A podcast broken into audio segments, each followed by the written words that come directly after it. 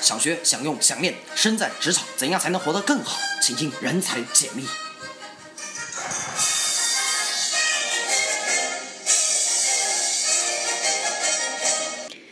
欢迎来到《人才解密》。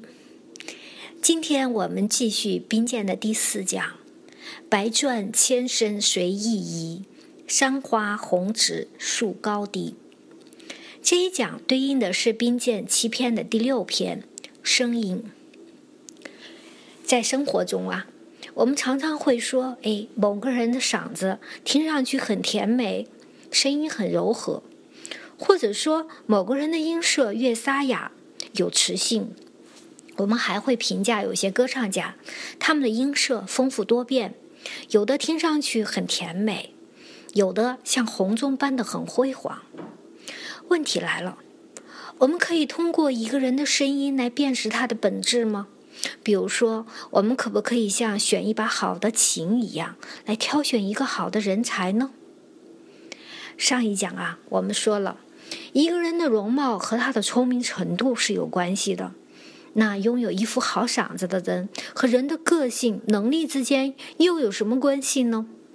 这次的学习我们会分三个小段：第一是因声识人，第二是因音来辨人，第三是言语去断人。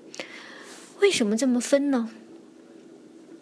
在兵谏里呀，声和音并不是一回事儿。声是指张，也就是嗓门打开的时候；而音呢，指的是闭合的时候，就是念的部分。从这个解释来理解，对我们一般人来说还是有一定难度的。曾国藩所提到的因声识人，该怎么去操作呢？我们可以借助古本秘籍。《灵山密月》中提到的四句话来理解这个技巧。这四句话呀是这么说的：察其声气而彻其度，视其声华而别其志，听其声势而观其为，考其声情而推其真。先说第一句吧：察其声气而彻其度。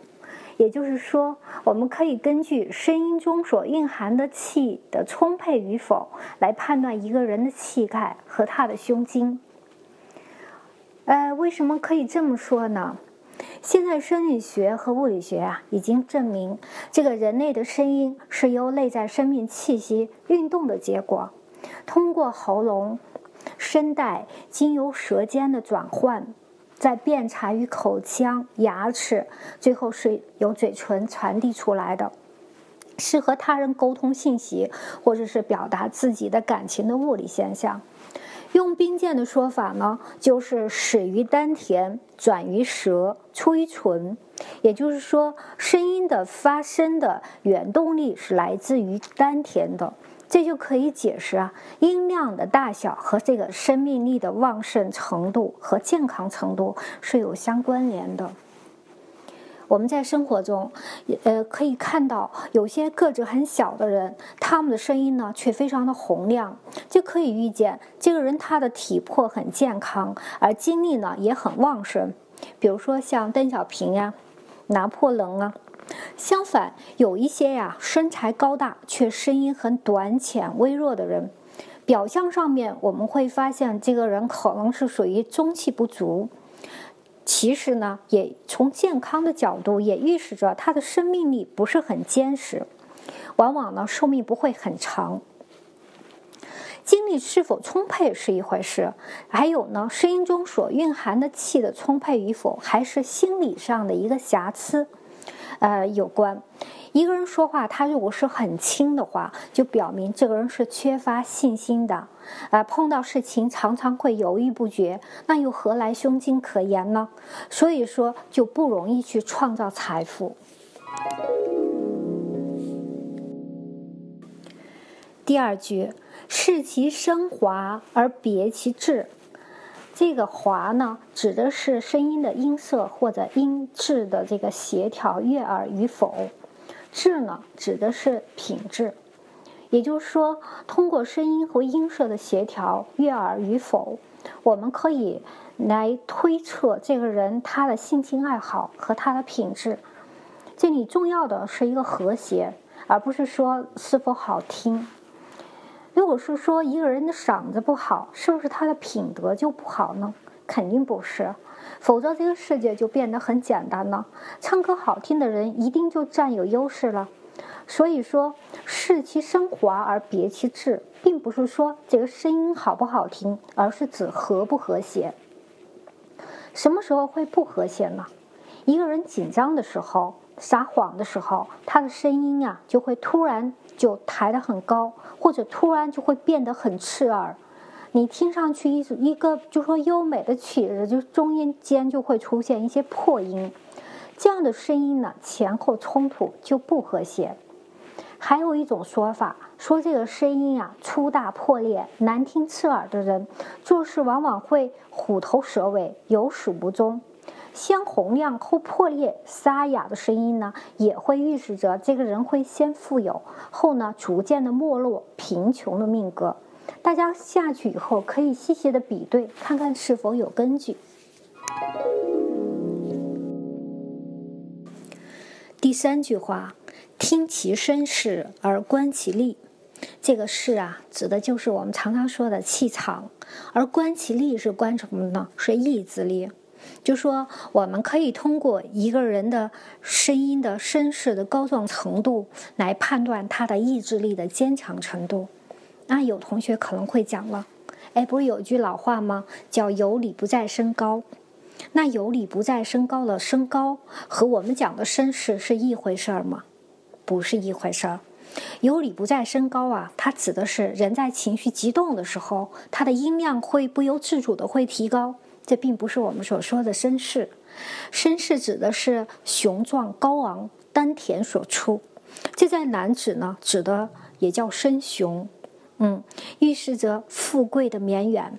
然后有些我们会发现，有些女生啊，她说话的声音也很像男生，这样好还是不好呢？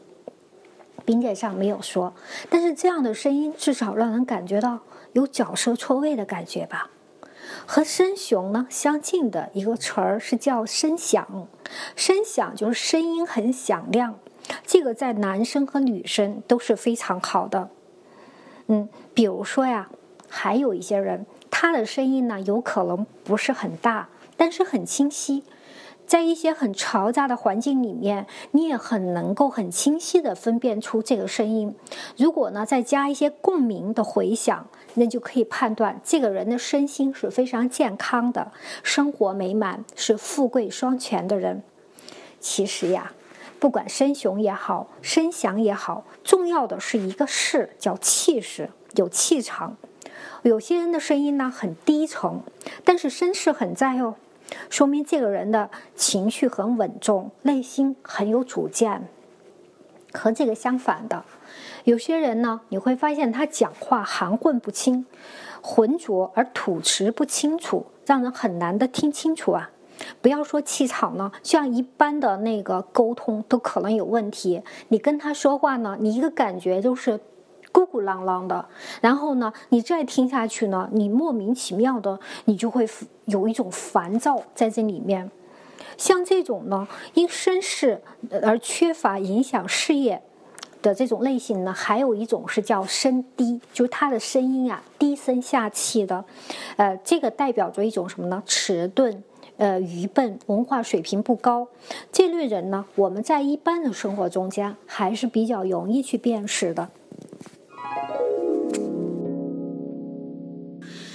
最后第四句，考其深情而推其真。情指的是声音所饱含的感情，而真呢是指这个人当下的心情状态。这就是说，声音中所饱含的感情可以测知这个人当下的心情状态。曾国藩在这个兵谏中指出啊，变声之法必变喜怒哀乐，这可以逐渐第四点。就是考其深情而推其真的重要性。我们在看一个人的时候，听他的声音，实际上呢，对于这个声音里面所透露出来的情感却是非常重要的。我们说像那个高兴的声音，听起来应该是清脆悦耳的；愤怒的声音呢，应该是像打雷一样，雷声轰隆的，而不是那种设立内刃的虚张声势。哀伤的声音呢，应该听上去是悲切凄冷的，却不是声嘶力竭的哀嚎。快乐的声音应该是洒脱而自在的，却不是那种得意忘形的狂嚣。假如说一个人他的声音里面所表现出来的喜怒哀乐有越有出入的话，他很可能是在有意的掩饰内心的情感，不想让人知道。这一点呢，是需要细加的考察。古时候关于这方面的记载会很多，嗯，其中有一条啊，呃，讲的是郑国的子产，他有一次外出去巡查时候，就听到山那边呢就传来一一名女子的哭声，随从就转过来看他，就想，哎，如果长官一发命令了，就准备去救那个女子，却没有料到子产却命令他们去。把那个，嗯，妇人给我抓过来。徐聪也不敢多言呐，就依令而行，就逮捕了那位女子。当时呢，这个呃妇女呢，她正在坟前哀哭自己的丈夫的这个去世了。我们说人生吧，三悲：少年的时候父亲没了，中年的时候呢丈夫没了，老年的时候呢小孩没了。可见这个女子是非常可怜的了。以子产的英明来说，逮捕他这个是没有道理的。后面子产呢就解释说，听那个妇人的哭声没有哀动之情，反而听上去有恐惧的意味，所以说怀疑这里面有诈。果然，最后审问的结果呢是那个妇女跟人有通奸，谋害了亲夫。这个呢，就说明呀，职场他在辨识这个人的声音方面呢，他的这个嗯技术的高超。人才解密是一场教学实验，与大家一起学习职业化生存之道。欢迎到微信或易信公众号找东方泽老师，搜索 DFZ 与大写的 HRD 或人才解密就可以找到啦。前面说的都是因声来识人。通过声的气、华、势和情四个方面来判断一个人。那气指的就是声音的大小，华呢指的是是否和谐，势指的是声音是否有气势，而情呢指的是透露出来的情感。这样来辨别一个人。而对于音来说，应该如何去区分呢？冰鉴认为，音是声的余波或者是余韵。平时在我们的概念里面，声音都是合着来看的，而在这里呢，却特别的指出，音是不同于声的部分。冰鉴还特别提到了两类人，一类叫有声无音，还有一类叫有音无声。冰鉴认为啊，有声无音的人呢，预示着贫贱。什么叫有声无音呢？就是说，贫贱的人说话声音很粗野，给人的感觉和印象就是有声无音。他的声音一落，大家也就忘记了，缺乏文雅的韵味和温文的情致。而坚巧者圆滑世故，八面玲珑，行事很小心谨慎，说话呢又慢声细气的，给人的感觉呢就是只有音而无声呢。单独来理解是有一定难度的，可是连起来呢，其实这。你说的是说话中要饱含感情，话虽然已经静了，而余音仍然在空中回响，令人回味无穷，这就好理解了。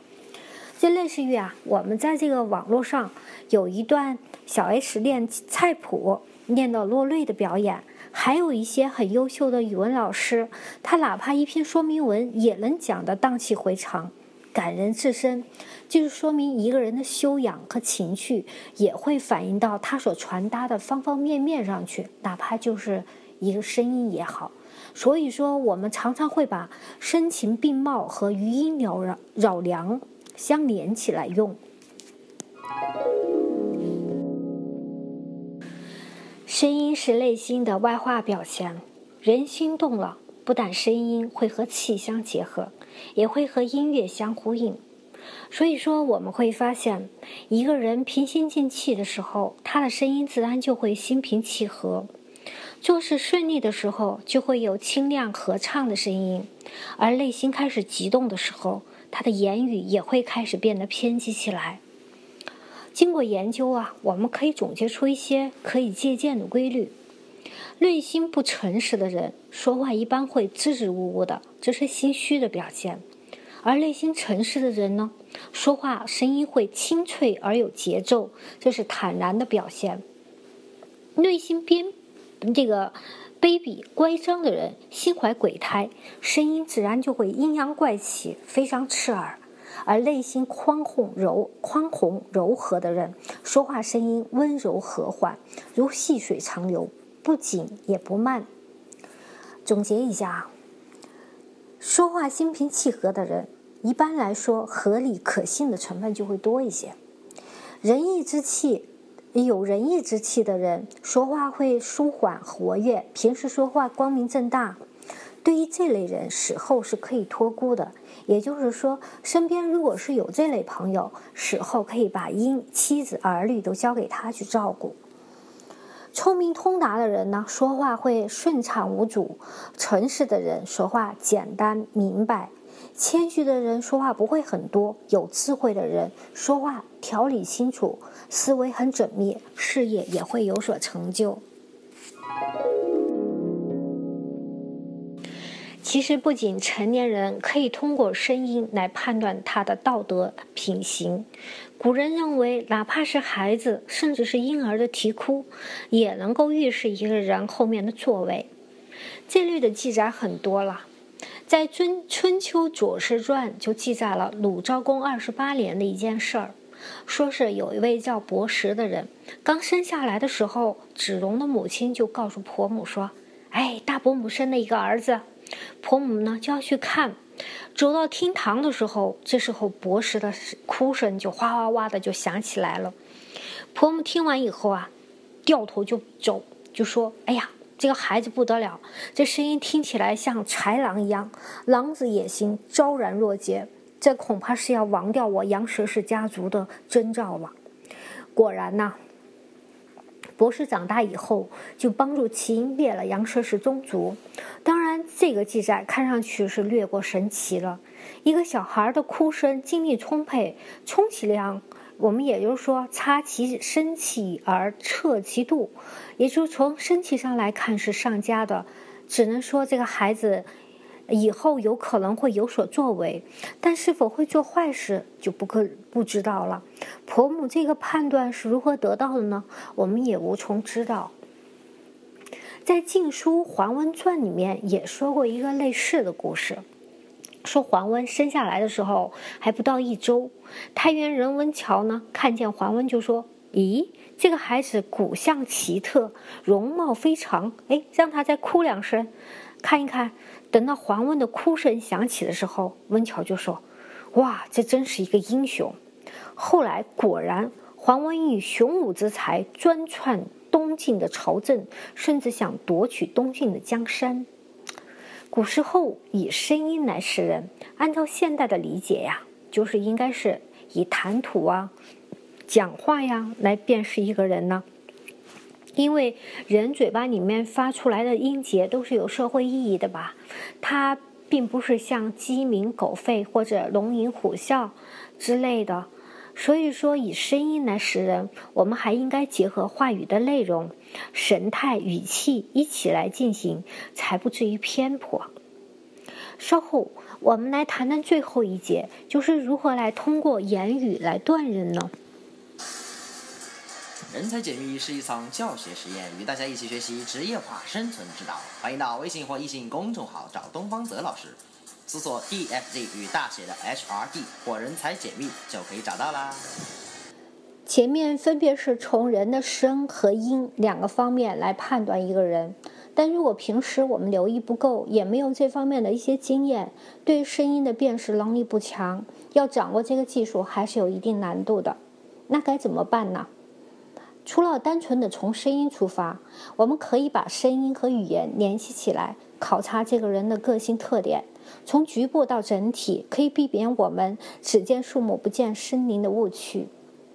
声音呀，它不外乎是思想和语言的载体，言为心声嘛。我们常常会发现这样的情景：一群人坐在一起开会，大家都在讲理，同一种语言是在同一个环境下，也是同一个性别，甚至是针对是同一个问题。但是每个人传达出来理，哎，某一听好像还是有点道理，但是呢，却又不各不相同。一群争得面红耳赤的人，你总会听到有那么一句抱怨，就说：“哎呀，都是鸡同鸭讲。”这个结论为什么会这样呢？从语言学的角度来看，虽然每个人他在沟通的时候都会从理出发，但是由于成长的环境和个性不同，偏好的理也会不一样。系统的对这个理呀进行整理和认识的是三国时候的刘少，他把这些理分为四种类型，一个是叫道理，第二是事理，第三义理，最后是情理。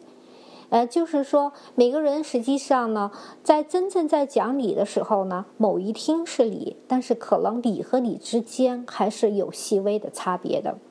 这个有相当于是在我们现在用的职业性格测试工具 MBTI 一样的，这种工具呢是基于荣格的八维认知功能理论创立的四个维度、十六种类型，来帮助我们认识符合企业发展的人才。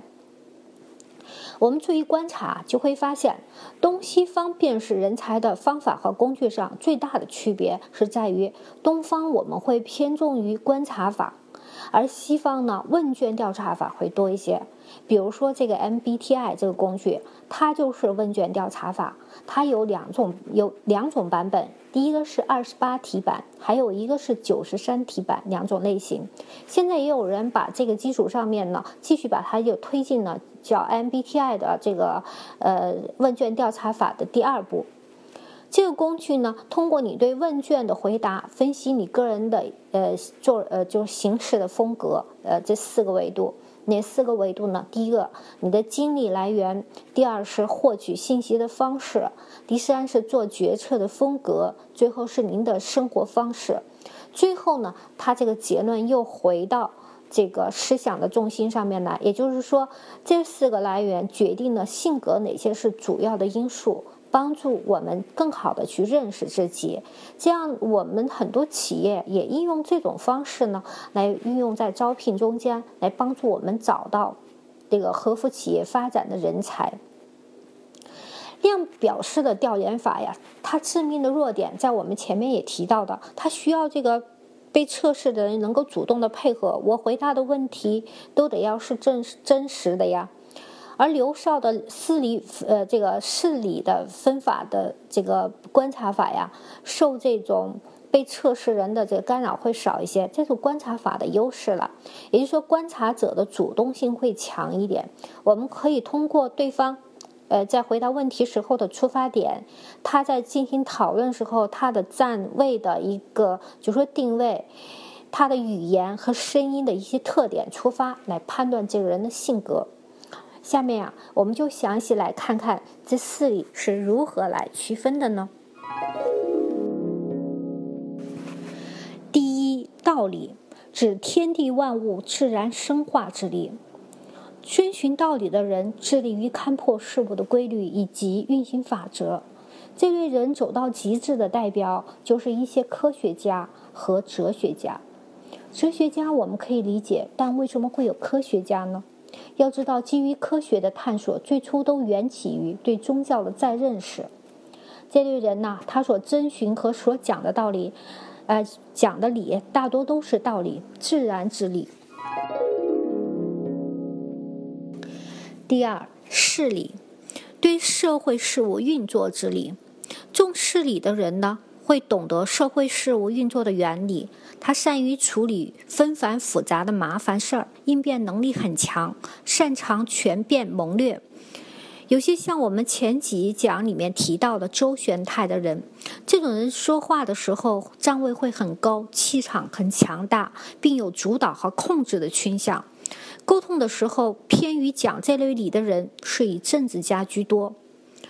在古典记的心术上面有说到这类人，说的是为将之道，泰山崩于前而色不变，麋鹿心于左而目不损。就是说，即使泰山在面前崩塌也脸不变色，即使麋鹿在旁边起舞也不看他一眼。我们说啊，但凡凡夫俗子，有哪个不知道危险呢？不懂得各种快乐呢？只是因为在成长的过程中间，慢慢懂得了社会事物运作的规律，眼界慢慢增高了，所以说就不会为眼前的困境所困扰。这是第二个，叫事理。第三，义理。人伦道理、礼仪教化之理，相当于道德礼仪学说。凡是思考问题、喜欢从义理出发的人，一般来说，他们的气质是柔和平正的，能够阐述礼仪教化、分辨各种行为的得失。这类人很有节操。那您想到了谁呢？是的，大多数的教育家就是属于这种类型的。他们注重自我修养和社会形象，爱护自己的名誉胜过生命。但是也有不好的，这类人他们对新生事物的反应会稍微缓慢一些，偏于传统和保守。第四，情理是指人之性情之理。这类人机敏而善解人意，能够适应人情的变化。一般来说。思考问题喜欢从情理出发的人，EQ 都比较高。代表人物类似于社会心理学家。刘少认为四个理彼此的含义是不同的，所以当我们与别人讨论或者沟通之前，一定要弄清楚对方讲的是哪一种理。比如说，一位家长啊，他在教育一个以情理为主的孩子。家长从事理或者从义理出发，给孩子说啊，你应该要好好的学习呀，你应该不不能玩游戏啊。而在孩子的眼中呢，其实可能一直在判断或者思考，呃，自己是否已经失去了家长的呃关爱和家长的重视了，可能呃以后都再再不信任自己了，自然而然就很难达到应有的效果。最后，我们总结一下。如何通过声音去识别人才呢？从声的方面来说，通过声的气、滑、势、情来分辨。气是指声音的大小，而滑呢是指声音的和谐与否，势是指气场，情是指流露出来的感情。以此我们来分辨这个人才的真伪，辅之以音来进一步考察。声呢是指开的部分，而音是指合的部分。当一个人话音落了，他所流露出来的感情是否深入到我们的内心？以声音为载体所传达出来的道理，我们按照刘少的研究又分为了四类：一个是道理，一个是事理，再就是义理，还有情理。偏好于不同理的人，各自代表了不同的思维模式。从表及里，希望能帮助我们更好的通过观察法去了解和识别企业有用的人才。好，今天我们就到这里，希望对您有帮助，咱们下次再见。